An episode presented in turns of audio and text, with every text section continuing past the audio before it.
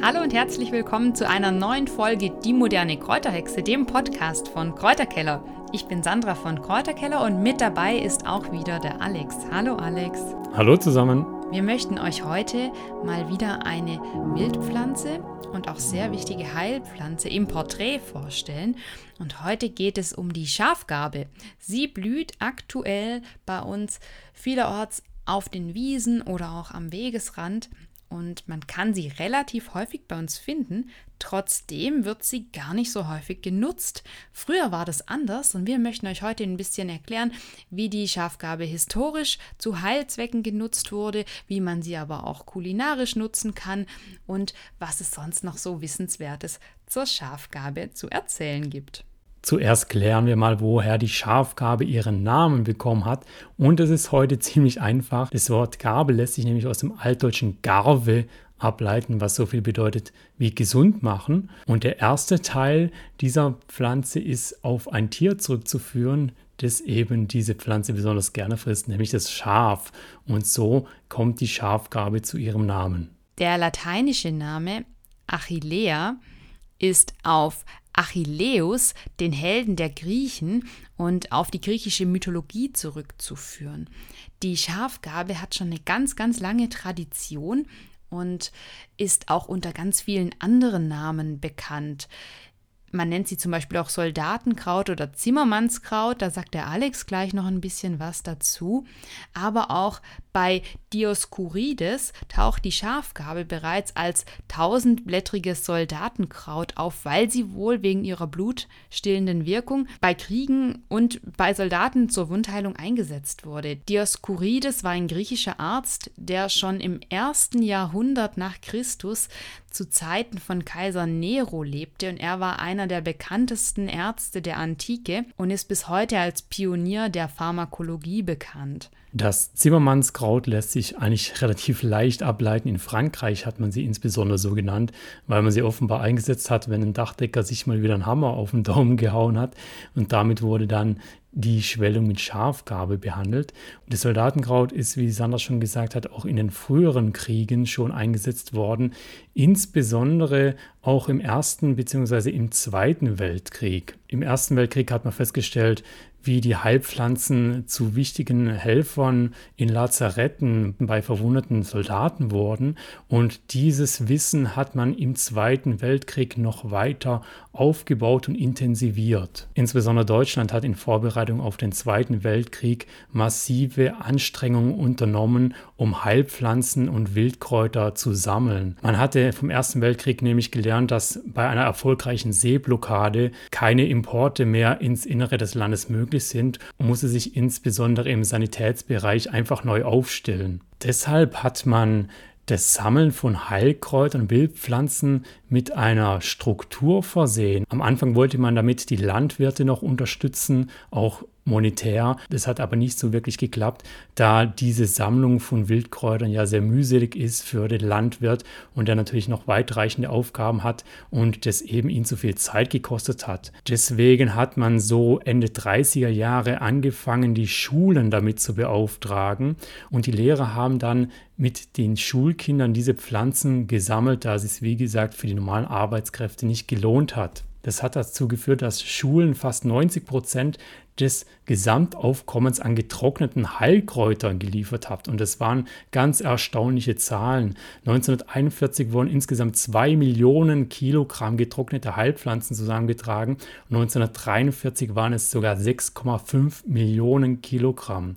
Das ging dann so weit, dass die Arbeitsgemeinschaft die Sammelergebnisse immer veröffentlicht hat und jede Schule dann nachschauen konnte, an welcher Position sie ist und wie viel sie noch sammeln muss, um eine Position weiterzurücken. Auch in der Schulfreizeit oder in den Ferien mussten die Kinder weiterhin Heilkräuter sammeln, weil die Lazarette auf den Weltkriegsschauplätzen eben voll war mit Soldaten, die die heilende Wirkung von diesen Kräutern eben bitter benötigt haben. Heute sind wir auf die Heilpflanzen weniger angewiesen als damals und das hat eben auch dazu geführt, dass die Schafgabe so ein bisschen in Vergessenheit geraten ist. Obwohl die Schafgabe als eine der wirklich universellsten Heilpflanzen hier bei uns in der Region angesehen werden kann, nutzt man sie eigentlich kaum noch. Man kann von der Schafgabe im Prinzip alle oberen Pflanzenteile verwenden. Also man nimmt hauptsächlich eben das Kraut und die Blüten, den Stängel eher weniger und kann auch zum Beispiel ein ätherisches Öl daraus gewinnen. In dem ätherischen Öl wurden bisher über 100 Bestandteile identifiziert und gerade dieses Zusammenspiel der komplexen Komponenten in der Schafgabe sind vermutlich für dieses breite Spektrum an Einsatzmöglichkeiten verantwortlich. Die Schafgabe ist zum Beispiel eine wichtige Arzneipflanze bei Magen-Darm-Beschwerden, aber auch bei Unterleibskrämpfen, bei Frauen. Deswegen ist die Schafgabe eine ganz wichtige Frauenpflanze. Man verabreicht sie dann meist in Form eines Tees.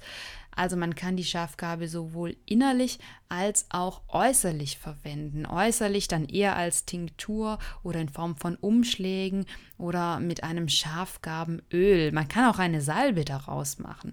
Und man kann sie auch in der Küche kulinarisch verwenden. Darauf gehe ich später noch ein. Jetzt bleiben wir aber erstmal bei der heilkundlichen Nutzung und vor allen Dingen das ätherische Öl der Schafgabe ist besonders interessant, denn in Studien im Labor wurde herausgefunden, dass die antimikrobielle Aktivität besonders hoch ist beim Öl, weniger bei einem wässrigen Auszug. Und das ätherische Schafgarbenöl kann zum Beispiel bei Escherichia coli oder auch Candida eingesetzt werden und kann dann das Bakterienwachstum hemmen. Auch wenn die Schafgabe ein Frauenkraut ist und bei Frauenleiden oder Menstruationsbeschwerden eingesetzt werden kann, sollte man trotzdem aufpassen, denn in der Schwangerschaft und Stillzeit sollte die Heilpflanze eher nicht verwendet werden und nur nach Rücksprache mit einem Arzt eingenommen werden. Das noch als wichtiger Hinweis. Übrigens ist die Schafgabe auch interessant zur Unterstützung der Leber. In vielen Bitterpulvern ist Schafgabe mit enthalten und sie kann zum Beispiel auch in Form von Leberwickeln eingesetzt werden. Wie das Ganze funktioniert, das könnt ihr auch auf unserem Blog Kräuterkeller nachlesen. Da haben wir einen ganz umfangreichen Artikel zur Schafgabe für euch veröffentlicht, wo wir ganz viele unserer Tipps nochmal zusammengefasst haben. Jetzt im Moment blüht die Schafgabe vielerorts. Und falls ihr euch fragt, welche Farbe die Blüte denn haben, weil ihr vielleicht schon unterschiedliche Farben gesehen habt, dann ist es schon richtig. Die Schafgabe blüht meistens weiß, das ist so die häufigste Blütenfarbe, aber sie kann eben auch leicht rosa bis wirklich fast schon tiefrot oder leicht lila blühen. Und es gibt ganz unterschiedliche Variationen der Schafgarbenblüte. Besonders charakteristisch sind aber vor allen Dingen die Blätter. Die sehen aus wie so eine Art buschige Augenbraue. Das ist immer so die Eselsbrücke, die ich den Menschen mit auf den Weg gehe, wenn es um die Schafgabe geht denn diese Blätter der Schafgabe sind relativ charakteristisch auch schon in kleinem Zustand, also in jungem Zustand, wenn die Pflanze im Frühjahr erst beginnt auszutreiben. Man kann die Schafgabe aber fast über das gesamte Jahr hinweg sammeln. Sie ist auch winterhart und so kann man in den allermeisten Monaten des Jahres von der Schafgabe profitieren. Jedoch ist die Schafgabe auch mit giftigen Pflanzen zu verwechseln, Sie ähnelt zum Beispiel dem Bärenklau. Und hier ist vor allen Dingen der Riesenbärenklau zu erwähnen. Der ist nämlich absolut giftig. Und die Blätter sind aber, wenn man sich auskennt, ganz anders. Also es ist sehr ratsam, beim ersten Mal ein Bestimmungsbuch mitzunehmen oder an einer Kräuterwanderung teilzunehmen, um die Schafgabe wirklich mal im echten Leben kennenzulernen. Und dann ist es eigentlich kein Problem mehr, die Schafgabe sicher zu bestimmen.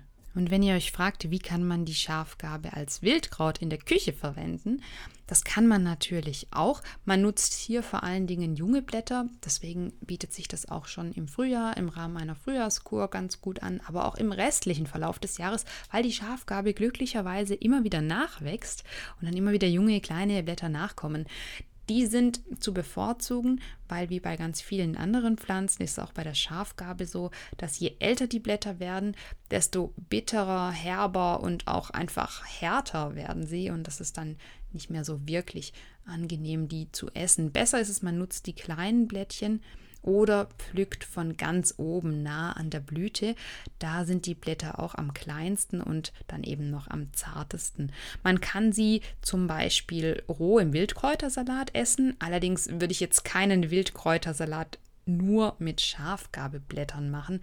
Das ist dann doch ein bisschen arg herb, denn sie haben schon einen recht bitteren Geschmack, sind nicht umsonst in vielen Bitterkräutermischungen eben enthalten und deswegen sollte man sie immer wohldosiert einsetzen und kann das eben nach persönlichem Geschmack dosieren. Aber die enthaltenen Bitterstoffe sind eben natürlich auch so interessant für unsere Verdauung und deswegen ist ein kleiner Anteil Schafgabe auf jeden Fall empfehlenswert. Auch die Blüten können genutzt werden. Man kann sie zum Beispiel leicht dünsten und mit in Gemüsepfannen geben oder direkt auf dem Brot essen. Sie können aber auch mit ins Kräutersalz, da kann man sowohl Blätter als auch Blüten verwenden und dann eben auch nur in einem gewissen Anteil in dem Kräutersalz beimischen. Die Blüten werden zwar meist als Tee aufgebrüht, man kann aber sie auch zum Beispiel in Alkoholzubereitungen verarbeiten oder in Desserts. Man kann sie aber auch in den Eiswürfeln aus Blüten mit einfrieren, dann hat man Schafgaben-Eiswürfel, das haben wir auch schon gemacht. Da hatten wir ja auch schon drüber gesprochen. Dann wünschen wir euch jetzt viel Spaß beim Schafgabe suchen und sammeln. Wichtiger Indikator, dort wo Schafe sind, wächst auch meistens die Schafgabe. Man kann das wirklich beobachten, das haben wir auch schon gemacht, dass die Schafe da explizit draufgehen. Also müsst ihr schauen, dass ihr schneller seid. Die Schafe fressen sie insbesondere dann, wenn sie Magenbeschwerden haben. Also müsst ihr euch überlegen, lasse ich sie stehen fürs Schaf oder brauche ich sie selber? Diese Entscheidung müsst ihr selber treffen. Eine Entscheidung, die ihr auch treffen könnt, ist einmal in unserem Kräuterhexen Online-Shop vorbeizuschauen. Unter www.die-moderne-kräuterhexe.de findet ihr viele von uns selbst gestaltete Bücher, unseren Saisonkalender und ganz tolle Postkarten. Falls ihr also noch Hilfe beim Sammeln und Entdecken braucht, dann schaut dort doch einmal vorbei. Das war's für diese Folge, die moderne Kräuterhexe, und wir wünschen euch eine gute Zeit. Bis zum nächsten Mal. Tschüss. Tschüss.